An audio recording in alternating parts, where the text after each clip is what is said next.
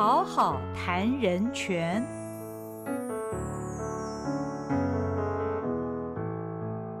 Hello，大家好，欢迎您来到《好好谈人权》节目，我是赵新平。今天我们要讨论的主题是假新闻管制与言论自由。请到现场的是中正大学传播系教授，呃，罗世宏罗教授，他也身兼台湾事实查核中心的董事长。罗教授，你好，新平好，各位听众朋友，大家好。啊，谈到这个假新闻呐，现在真的是挺泛滥的。资讯本来就很爆炸，再加上社群媒体，现在每一个人手上好多社群媒体在操作，再加上科技发达，有心人士也喜欢用假新闻来操弄跟传播，所以。很多人其实包括你我在内，可能一时不求甚解，或者是媒体素养不够的话，很一不小心就会把假新闻给传播出去。而且现在呢，你只要动动手指，这个传播的力量太大了，在群组里面，在你的 FB 上，数以百计的人立刻会被看到啊。所以有的时候不免被假新闻、假讯息所蒙蔽哦。罗教授，你怎么看这个现象？您是大众传播的教授，平常是教学生怎么做新闻的。那现在看到这个假新闻如此泛滥，我们这个时代还有守门人吗？对，新平体这个这个问题非常重要。这个问题算是非常普遍，嗯，全球都有的一个现象。然后它也是我们这个时代因着各种便利伴随的这个副作用吧，哈。就是说，我们在享受社群媒体数位工具的方便的同时呢，其实也必须要去面对，甚至承担它带来的风险。嗯，的确，我们来谈谈教授主持的这个台湾事实查核中心，因为我一直很好奇这个组织的运作。我觉得台湾现在有这样的组织很不容易，因为。假讯息实在是太多了。那台湾事实中查核中心到底平常是怎么查核？因为假讯息的量如此的多，你们有设定一个查核的一个优先顺序吗？什么样的类型会被优先查核吗？是因为假讯息实在太多哈，嗯，它的种类、它的数量都可能是超过任何一个单一的事实查核组织的能量，嗯，所以我们也很高兴看到台湾事实上有不少。事实查核的组织，嗯，台湾事实查核中心只是其中一个，嗯哼，然后我们也不是台湾的第一个，嗯 其实在此之前有一些其他的人已经在努力了，嗯嗯嗯，台湾事实查核中心倒是说是台湾第一个有得到国际认证的的一个事实查核组织了，嗯嗯嗯，对，那我们在方法上，在组织运作上。就是会比较是去参酌国际比较好的一些做法，嗯嗯，对，就像您所说的，那么多假讯息，你要查哪一个？对，其实优先顺序要怎么定？嗯，非常不容易。嗯，所以每一个事实查核组织，它都会发展自己的专长了。哦，啊，有些组织可能比较长于去查核像健康类的讯息，哦有些可能查询的可能是，比方说是政治啊。或者是国际的，嗯哼，它需要有不同专业、不同专长的事实查核组织来分工来合作。那台湾事实查核中心，它比较定义为是一个比较综合性的，我们就说没有预先设限，说什么样的主题不查，嗯，好，但是常常我们也会有力有未待的时候了，一定一定，对对，所以呃，优先顺序来讲的话，就是当然就是重要的，嗯。然后传播的比较广泛的，然后它的危害潜在风险可能比较大的，嗯，当然最后就是我们有能力查的，是。也也有一些虽然符合上面的一些条件，嗯但是我们的人力有限，或者我们的专业不足，嗯那也只能忍痛放弃，或者是没有查出结果，可能努力了，但是我们也不确知它的真假的情况底下，也许就没有办法把它做成。最终的查核报告供社会大众参考。嗯嗯嗯，目前呃，事实查核中心的人力大概有多少？目前事实查核中心的专职人员，连同总编审啊、教育总监，嗯嗯嗯。等等，以及行政人员，总共是十四位专职的人员。十四位，他们都要负责查核工作没有，就是因为也包括行政人员，行政人员平常不处理这个查核的业务，实际在负责查核工作大约是十位。哦，对，哇，那目前我们运作了四年多，嗯哼，总共已经发表了一千八百七十四份的查核报告。嗯哼，对，所以大概每个月有几十份，五六十份的查核报告，不容易，而且是以报告哈来称之，所以它是非常严谨而且完整的，对不对？对，我们我们是需要能够经得起检验。然后是有一个完整呃严谨的一个查核程序，嗯哼，然后必须要让它公开透明，而且随时能够去更新我们的报告，因为这会牵涉到我们能不能在大众心目中建立起一定的公信力，嗯哼，所以我们包括查核的方式，嗯，我们怎么能够确信它是假的，或者哪些部分是错误的，嗯哼，我们都必须要一步一步的。用这个很具体的，有点像新闻记者，所以我们的查核员呢，有时候也会称呼自己是记者，查我是查核中心的记者等等。嗯，其实过去呃，因为我自己过去也是学广播电视啊，当了传播系毕业的。过去我们在学校学习的时候，采访新闻除了采访之外，很包括一个非常重要的工作就是。查证，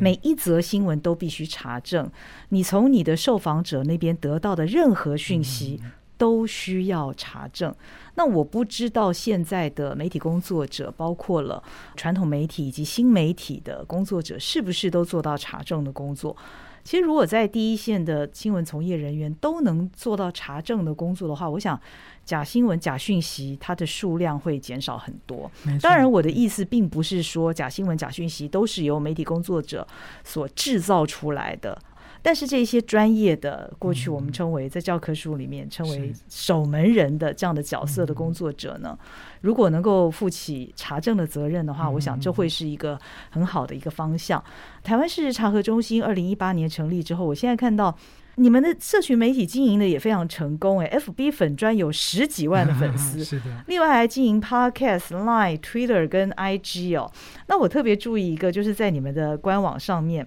有好几个栏目，其中一个叫查核工具箱，对，那内容五花八门。我才发现呢，所谓的假讯息不只是查那个讯息而已哦，是。有的我们看到很多的假的图片，假的假的影片，对。假的网址哇，还有连开箱文都查，我觉得这个不得了，我没有想到连开箱文都查哎。对，嗯，新平说的没错，我们除了正式的查核报告之外，我们也提供很多其他的有用的资讯，嗯包括像查核工具箱，嗯嗯嗯，它的主要的用意呢，就是不是只有给民众鱼嘛，而是要教他怎么钓鱼哈，嗯就是我们把一些基本的技能。能够跟社会大众分享，嗯，让他们在平常的经验当中，如果接触到疑似假讯息、假网站、假照片的时候，它能够有一些立即可用的、简单可以复制的、可以操作的这种工具，嗯，来做初步验证，嗯嗯嗯，因为我们没有办法查每一则民众可能接触到的假讯息，嗯哼，所以最好是民众自己也能够去鉴别。嗯，自己也能够有这种警觉心，那么就会让假讯息造成的危害可能小一点。嗯，那刚才您说新闻媒体确实非常重要。嗯，我也是学新闻的，我们过去被教导说，新闻工作最重要的三件事就是查证、查证、查证。那因为新闻是建立在事实的基础上，我们是为了社会大众去收集事实，然后去挖掘真相。嗯，那这样的一种关系。逐渐在这个社群媒体非常发达的这个状态底下，现在已经松动。嗯，就是新闻工作者当然劳动条件有有在恶化。嗯哼，然后新闻媒体的财务收入也不像过去那么的丰裕，甚至有一些有困难。嗯，所以在人力缩减，在新闻呃分秒必争。然后他又需要依赖社群媒体来作为他的消息来源的情况底下，嗯，大概就没有办法像过去做到那么严谨的查证。比较遗憾的就是说，有时候当民众对于主流的专业的媒体的信任降低的时候，嗯，然后他就不知道要去相信哪一个管道，嗯，要不然的话，他如果在网络上接触到一个疑似假讯息的东西，他可能会去参考。我们的主流媒体有没有报道？是怎么报道的？那如果主流媒体没有报道，那也许就会觉得这不可能是真的，或者有可能是假的这种情况。嗯，但是比较遗憾的就是，因为这种新闻生态的转变，嗯哼，造成了有时候其实新闻媒体反而会转传了网络上的不实讯息。嗯嗯嗯，然后变成是不只是不是作为假讯息的这种查证者或者是厘清的一个角色。反而是变成了扩大了这个网络的假讯息，对这个令人觉得很遗憾。所以主流媒体真的要守住啊！当然，我觉得现在整个新闻圈或者是我们整个的讯息会演变成现在的一个程度。当然，我们刚刚提到科技发达、社群媒体等等都是这个因素。另外一点就是，现在其实很多的新闻呢，它不是新闻。第一个。它可能是很多的不同的讯息所拼凑而成的，所谓的内容农场。是。那过去因为新闻媒体非常的少数，所以那一些少数的新闻媒体在那个时代似乎相对是可以信赖的，比较可以信赖，也不是全然可以信赖。但是呢，现在因为媒体的数量非常非常的多，那再加上刚刚老师讲人力少，有的时候就会变成是拼凑式的内容农场，把很多的讯息复制。剪贴之后呢，凑成了一篇所谓的新闻。其实你不要说查证了，因为他连新闻的来源都有问题，所以它根本就是一个假的或者是拼凑式的一个一个东西哦。那除了我们刚刚提到很希望我们的传统媒体、主流媒体要把他的角色守住之外，其实乐听人他自己应该要有媒体素养，也就是你接收到一个讯息的时候，你要如何来辨别。它到底是真是假，以及你自己可能要做一些查证的工作。但是这个对于我觉得一般民众来讲，他可能是陌生的，可能不知道该怎么做。所以老师是不是可以告诉我们一般的听众，就是说媒体素养该怎么培养？他看到一则新闻，他觉得似乎真假难辨的时候，他可以怎么做？是在进一步说明之前，我想还是可以再强调一下，嗯，就是传统的新闻业，专业的新闻工作者仍然。扮演责无旁贷的角色，是。他们非常重要，嗯嗯嗯，因为他们是在捍卫事实跟真相的这个第一线，嗯哼，然后他们如果能够让我们的优质新闻业有一些后续的这种提升的这个机会的话，嗯，他们可以降低台湾受到不实讯息危害到相当大的这个程度了啊，所以怎么让我们的优质新闻媒体能够能够茁壮，能够生存的更好，其实这也是整个社会要共同思考的问题。嗯因为如果优质媒体你不去支持，你不去收听收看这个优质媒体的内容，嗯，你都太过于依赖网络上来历不明的这种包括内容农场的讯息的话，就会形成。劣币驱逐良币的这个不好的一个循环是，所以我们需要有一个优质的新闻媒体，也需要观众民众，呃，有这个要去支持优质媒体的这个意识。嗯嗯，不管是公共媒体，或者是专业的商业媒体，嗯或者是非盈利媒体，嗯哼，那如果有多元、健康跟优质的媒体存在的话，嗯它可以帮我们降低很多这样的危害跟风险。嗯嗯嗯。那民众端当然也很重要，作为资讯的消费者，嗯，事实上我们一方面也是一个公民，所以我们如何对日常生活跟重要的公共事务做出选择跟判断，其实攸关我们这个社会的健康程度。嗯嗯。那就个别公民来说的话。资讯的摄取就像我们吃东西一样，嗯，如果我们吃的东西是来路不明的、不健康的、标示可疑的，嗯嗯，或者里面掺杂了一些这种不好的成分，嗯哼，甚至是过期的这个商品，嗯哼，那那这样子可能就影响我们的健康，嗯，那作为资讯的消费者，其实也跟吃东西是一样的，嗯，跟饮食安全是一样。那我们在摄取各种讯息的时候，可能就必须要。去找可信赖的资讯来源，嗯，然后要去判断这个资讯的内容是不是合乎专业的这个标准，嗯，然后他有没有做适当的完整的揭露，他的这个利润的基础是什么？嗯嗯，他有没有经过严谨的采访？嗯哼，还是四处拼贴，然后消息来源不明？嗯，然后甚至是一个变造的这一个情况，它不是一个原生内容，也就是不是一个第一手的采访。嗯嗯嗯。那内容农场经常就是到处去剪贴复制，可能世界上确实发生过这个事情。对。但是它发生在另外一个地方，另外一个时间，嗯嗯，那被移花接木的放在中文化，嗯，然后放在我们的网络上的时候，就会产生非常大的误导，嗯，但是它可以吸引到这个点击率，嗯，那当吸引到点击率的时候，它就获得了商业利益，嗯，所以我们如何去判断哪些是可信赖的资讯来源，专业的媒体？哪些是来路不明的网站或者是内容农场？嗯嗯，这一点非常重要。可是老师，因为现在大部分人都用社群媒体，比方说 Line 的转传，或者是 FB，有时候朋友就分享了一些讯息哦。对，那这个其实往往民众他并不知道那个来源是什么。哎，嗯嗯，对，这正是社群媒体或者即时通讯软体的一大特色。嗯，就是我们会喜欢跟我们一样的人。嗯哼。有同样想法的人互动，因为这会让我们有安全感，也就是同温层哈。然后，而且我们在其他生活领域上跟他们是有比较多的交集跟信赖的关系。嗯嗯。因此，我们会自动的去假定他已经帮我们查查核筛选过，他说的应该是对的，他说的应该是真的。嗯所以在这样的一个情况底下，我们就很容易会轻信。嗯嗯嗯，就是。本来我们不会那么容易相信一个东西，但因为这样的一种人际社交关系，嗯而让我们卸除了这种必要的心防，嗯嗯，所以可能我们的媒体素养教育的一个重点，就是要让大家养成一些好的资讯接收资讯的习惯，嗯，另外就是要有一些 SOP 吧，比方说不能够轻信。也不能偏听，应该要多方查证。嗯嗯，然后不能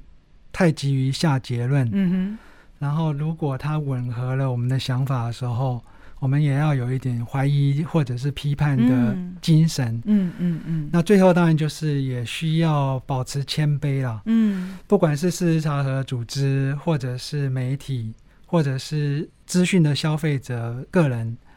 当我们相信一个东西的过程当中，嗯，我们要保持谦卑，就是我们得得到的资讯可能是不完整，嗯嗯。我们得到的资讯可能是不够及时，嗯嗯嗯，可能已经过期了，嗯，情况已经改变了，嗯然后我们所认知到的真相可能是错误的，因为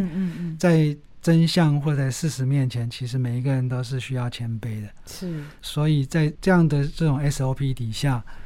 就比较不会犯错，但这一点要说起来是很容易，但是不容易做到嘛，哈，嗯嗯，就是因为社群媒体或者即时通讯软体太方便了，对，当某一个资讯刚好吻合了我的认知、我的政治立场，对对，我原先对这个事情的判断，嗯嗯，那么我就会自动认为它是真的，嗯，甚至我想要让更多人来接受这样的一种判断的时候。就会很积极的去转发出去啊，所以有时候可能就会变成说，这个风险系统性的，甚至变成一个社会风险的时候，大家才会更重视它。其实全世界各国也是到了这几年才意识到这个问题很重要嘛，嗯嗯，所以包括立法啊，包括推动媒体素养教育啊，网络的这个资讯教育之外，另外各国也纷纷成立了这种。啊，民间呢哈也纷纷成立了事实查核组织。嗯嗯嗯。当然，有一些新闻媒体也比过去更加的努力来做事实查证的工作。嗯嗯嗯。所以大概就是多方还有平台，嗯嗯，社群媒体平台自己也越来越意识到他们的社会责任。嗯哼。所以在多方的这种努力之下。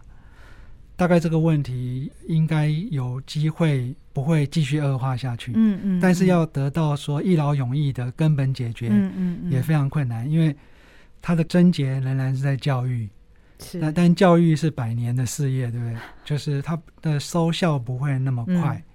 然后而且是需要终身学习，嗯嗯，的确的确，我想连连大学教授，连社会精英，嗯，都有可能被虚假、错误的讯息所蒙蔽，极有可能，甚至是越是精英，越过于自信，在真相、事实、资讯面前不懂得谦卑的话，可能犯的错误更大，而且更难去导正，更难去导正。嗯嗯嗯嗯。我觉得老师讲的真的非常好啊。那我们从节目一开始到现在呢，我们提到假新闻、假讯息泛滥的一个现象啊，台湾事实查核中心做了一些什么，以及我们民众在转传的时候，其实它有一个深层的一个心理上的一种导引啊。哦，特别是老师刚刚讲的，我们觉得哇，这个讲的是太有道理了。这个时候我们就会秒传啊，秒转发。所以呢，希望大家听了老师讲的这些 之后，其实我们对于任何讯息，我们抱着一个。怀疑的态度，查证的态度，你下手去转传的时候，你也许可以稍微慢那么几秒钟。那接下来我想讲到一个重点，就是既然假新闻、假讯息如此泛滥，到底它应不应该被管理？因为这就牵涉到人权，牵涉到言论自由的问题，新闻自由，这就是非常宝贵的。它到底该不该被管理，以及该怎么管理？嗯嗯嗯嗯，对，这个确实是时代难题。嗯，世界各国现在都很积极努力的，希望能够找到一个好的解方，又能够符合民主的这些原则。嗯嗯事实上，呃，全世界包括不民主。威权的国家，他们也对假新闻也是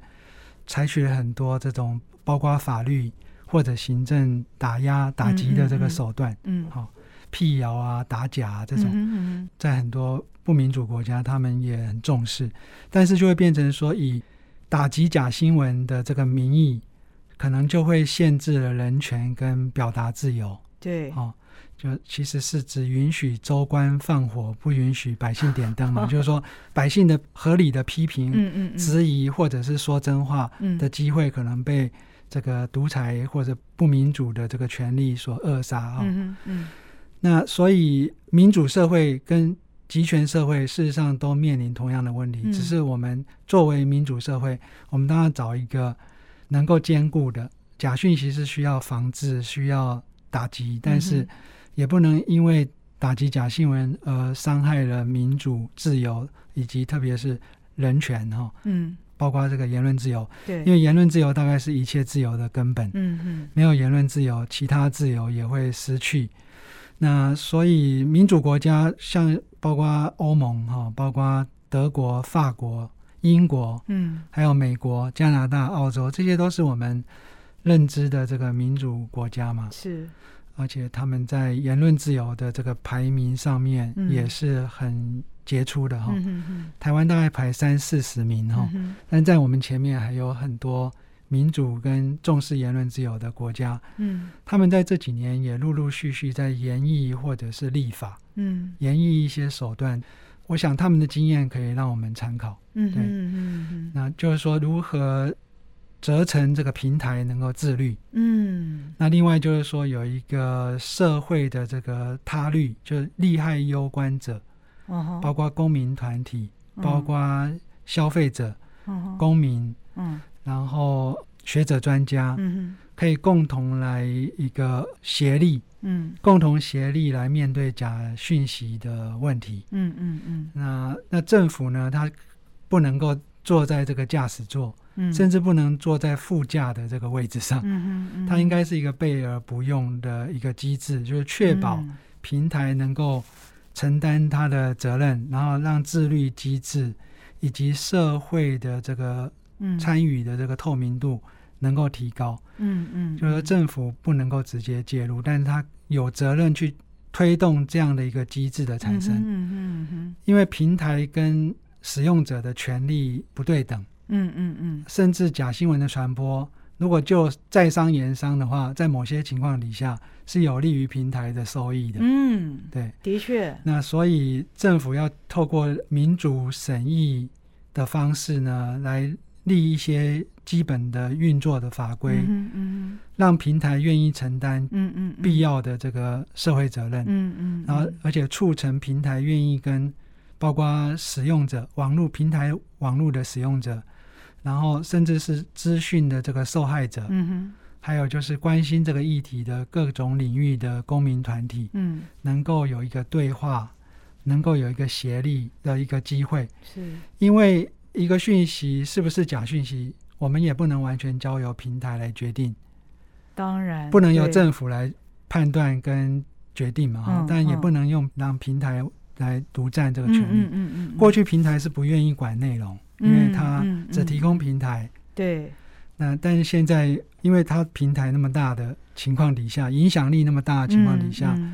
世界各国要求他们要承担平台的责任。嗯也就是当你被检举的时候，或者当受害者，比方说网络传播了私密照，嗯，私密照的这个受害者，嗯哼，难道没有权利去跟这个平台说，我希望这个内容要？被限制传播或者下架吗？嗯嗯。那在过去，可能平台可能会消极面对，嗯，或者是晚一点去处理，因为这个就会造成更多的点击率，嗯嗯跟流量嘛，哈，嗯嗯。所以，如何让各方的这个权益能够得到及时的处理，嗯，需要一个基本的法律基础，嗯嗯。像德国有所谓的社交网络强制执行法。那法国也有反假讯息的立法，嗯哼。那整个欧盟呢，更是有所谓的数位服务法，嗯嗯嗯，就是要去规范违法内容，嗯嗯嗯，跟这个有害内容，要限制它在网络上传播，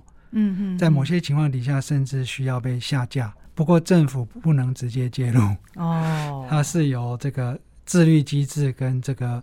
多重的利害攸关者在法律基础之上建立的一个机制，嗯嗯，让他们去处理这些个案，嗯，对，那这样子的话就能够兼顾言论自由，嗯哼，然后因为不会受到国家公权力的侵害，嗯嗯嗯，然后又让这个违法的内容跟有害的这个内容呢不会恣意的传播，嗯嗯嗯，这个应该是先进民主国家现在正在努力。想要促成的一个状态，嗯，不过当然严格来说并不容易，所以大家都是在试误的阶段，嗯哼，就 trial and error，嗯嗯，就是一边尝试，然后如果应该说用中文来讲，就滚动式的修正，可能没有一个最好的办法，嗯嗯，但是我们在找寻适当的有用的这个途径的过程当中，那台湾我想现在也在努力在找这一条路，啊，因为。各国的方式都还是会有些微的差异。嗯哼，比方说仇恨言论，在欧洲是非法言论，是违法的。哦，不止在日常生活，实体世界不能够表达这种言论。当然在实体世界违法的内容，在网络世界也是会违法。哦，所以它就会被检举，检举之后，平台就要去。叫做 take down 或者 action，嗯嗯嗯，叫 notice and action，嗯嗯，它不一定是把它下架，但它要对它采取一些行动，嗯，包括说可能限制它的传播，嗯哼，也许是透过演算法的调控之后，嗯，让它不会传播的那么广，嗯哼，或者说你的脸书可能要滑五百次才会看到那个东西，哦，那基本上。就不会被看到了。对，也虽然它没有被下架，因为下架是一个很特殊情况底下，比如说儿少的这种性侵害的影片，哦，或者是煽动暴力、种族仇恨的这种内容，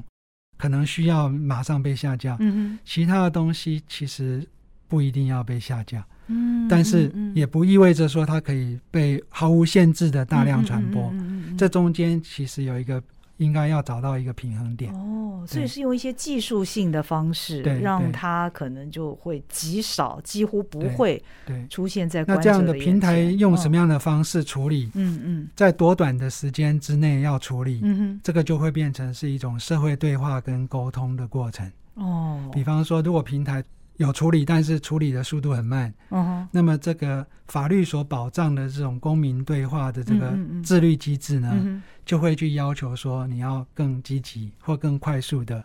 来处理，就是更快速的通知他，他也更快速的采取必要的行动。嗯，对，才不会说。当这个性侵害的网络的或者这个儿少性侵害的这个私密照片，在网络上大量的传播，虽然他事后处理了，不过已经是两个礼拜或一个月之后，那个伤害已经造成，而且无法恢复了。嗯嗯，对，嗯。那每个社会都要去找到怎么去跟平台去建立这样的一种平等、自由跟透明对话的关系。比如说，各国的法律现在会要求平台要去把它每年下架了多少东西，限制了传播的内容是什么样的内容，分类必须要对外揭露透明的报告。事实上，台湾现在是没有这个平台管理的这个法律。但是平台有没有在下架内容？有啊，嗯，平台平常就有在下架一些内容，是根据他们自己内规，也叫叫做社群准则，嗯嗯嗯然后他们平常也限制了一些内容的传播，嗯嗯嗯那另外，脸书跟 Google 现在其实有跟台湾的事实查核组织，包括台湾市事实查核中心合作，嗯嗯，就是已经被证明是不实的这种内容的这种讯息呢。脸书跟 Google 会参考，而且会借此来调整它的演算法，不一定是下架那个相关内容，嗯嗯，但是让它比较难被看到，哦，对，但是它如何调整？这个目前在台湾，我们有跟这些平台。对话或者是知晓这样的一个空间，目前这样的机制还没有被完整的建立下来。嗯，所以我刚刚介绍的欧盟的这个数位服务法，嗯就是要去建立这个透明度，然后要建立这个正常的一个对话机制。嗯嗯，那包括说他必须要对外揭露这些讯息。哦，那目前有揭露，但揭露的不够完整，嗯或者揭露的不够及时。嗯嗯嗯，甚至他必须要。对外去揭露它的演算法是怎么运作的，会造成什么样的影响？哦，对，虽然这个可能是很技术性的东西，不过它要它有责任让用户了解它是怎么运作的。嗯，比如说它什么时候会调整演算法，调整之后可能会对于你接收到的资讯有什么样的影响？嗯嗯那作为消费者，你可以调整哪些？工具，嗯，来处理，比如说你希望按照时间顺序来呈现，嗯，你的这个动态，嗯嗯，或者是说按照你的朋友优先，嗯等等，就就是让消费者也有选择的权利，嗯嗯嗯嗯，对，哦，所以看起来欧洲的这个数位服务法已经做到蛮多的一个地步，至少让平台它愿意跟外界对话，愿意去。公布一些它内部的一些做法，是的，嗯，那我觉得台湾很可惜的是，我们的所谓这个数位中介法草案呐，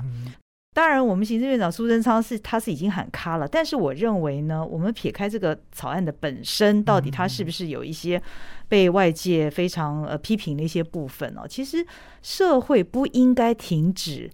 对于这个议题的讨论，哦，如果停止的话，就太可惜了。嗯，那教授，你会觉得那在这个部分，台湾可以怎么做呢？接下来，嗯，台湾这个呃，我是相当肯定，台湾愿意去开始面对这个数位治理或者平台问责的这个议题。嗯哼，但立法确实是需要审慎。是，然后我们当然不能违背的是民主跟啊言论自由的这个最高的这个原则。然后，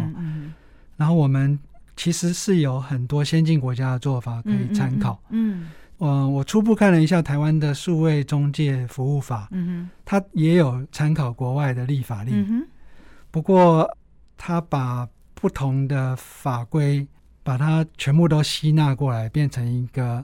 拼装车，哈，嗯，也许就会有适切性的问题。嗯哼，比方说，它除了参考。欧盟的数位服务法之外，嗯嗯，它某些条文可能又参考了德国的社交媒体强制执行法，哦，或者法国的这个反虚假讯息的这个立法，嗯哼，然后或者英国的叫做线上安全法，嗯嗯嗯，等于说各国有的东西可能是在它当地的比较特殊的情境下的立法考虑，嗯，那我们的情况可能不跟它不完全一样，嗯哼。那如果要把不同国家的全部都合并到我们台湾，嗯，也许就会有水土不服的问题。嗯，我个人会比较倾向于，我们应该比较值得参考的对象是欧盟的这个数位服务法。嗯，因为欧盟其实适用它的适用对象是欧盟的所有国家嘛，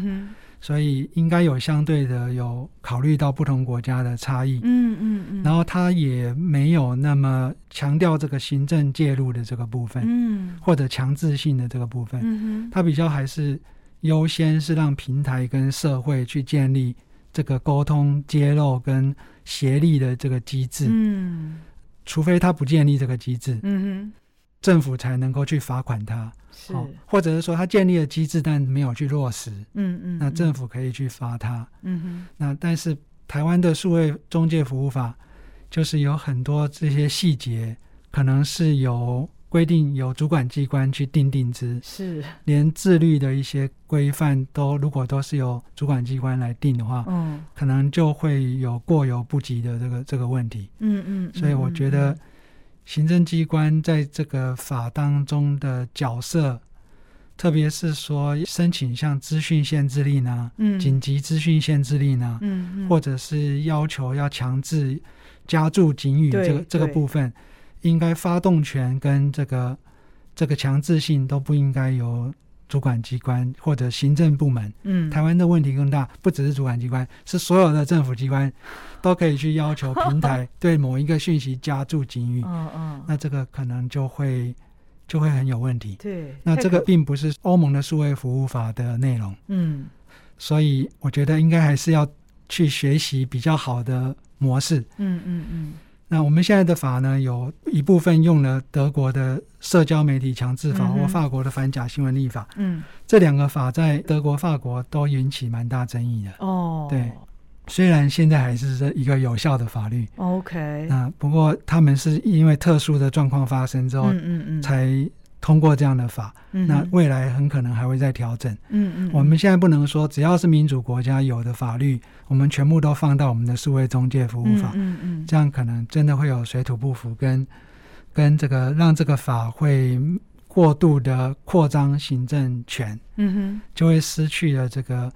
叫做平台自律、问责跟社会参与。对话的这样的一个基本精神，嗯嗯嗯嗯嗯，这个真的非常重要，社会参与的部分。对，那虽然现在行政院长已经暂时喊卡哦，那未来像是民间的这些呃媒体观察或者是事实查核这些组织以及人权的团体，他们可以用什么样的方式来参与未来在制定整个法律的过程呢？是因为目前这一部法仍然是草案，嗯嗯，然后会按照立法程序，会先由 N 西西去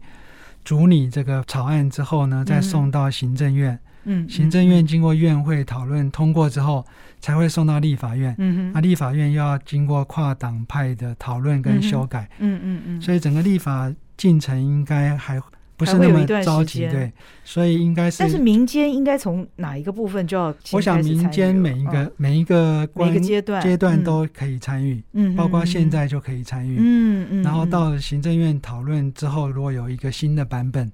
里面可能有一些条文还是需要被提出来讨论，嗯嗯嗯。然后到了立法院，当然立法院是民意机关，它本来就有责任去吸纳来自社会的不同的多元意见，是那。各个专家学者或者公民团体或者一般的公民个人，嗯，都可以在这些阶段里面去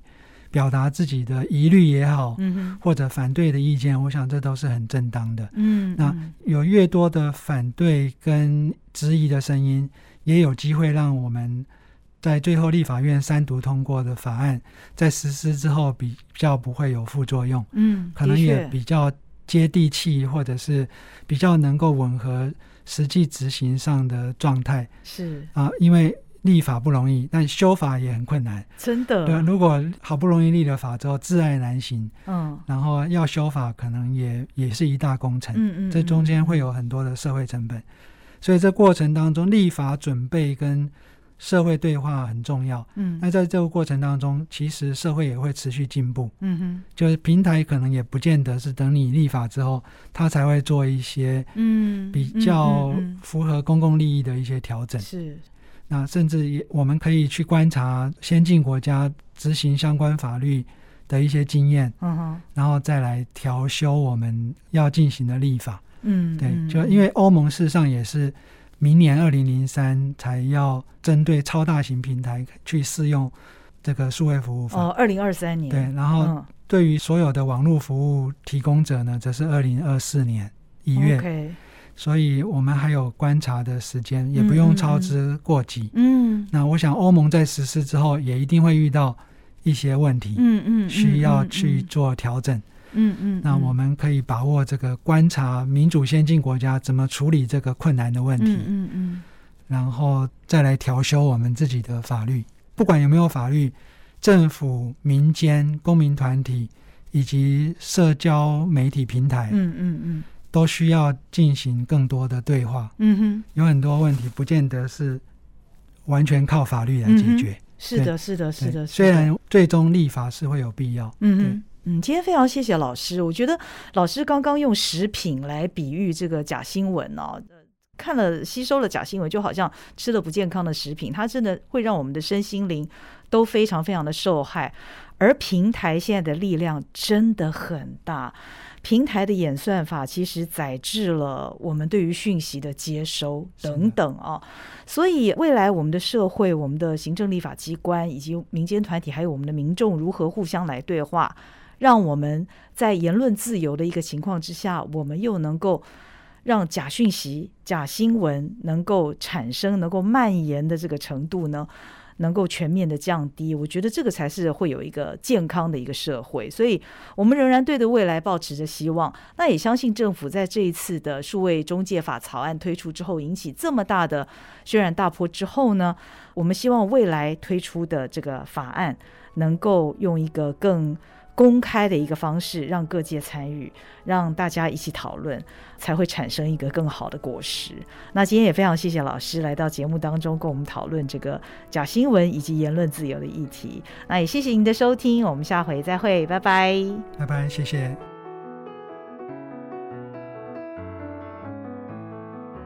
本节目由国家人权委员会委托国家教育研究院与好好听文创公司共同制作。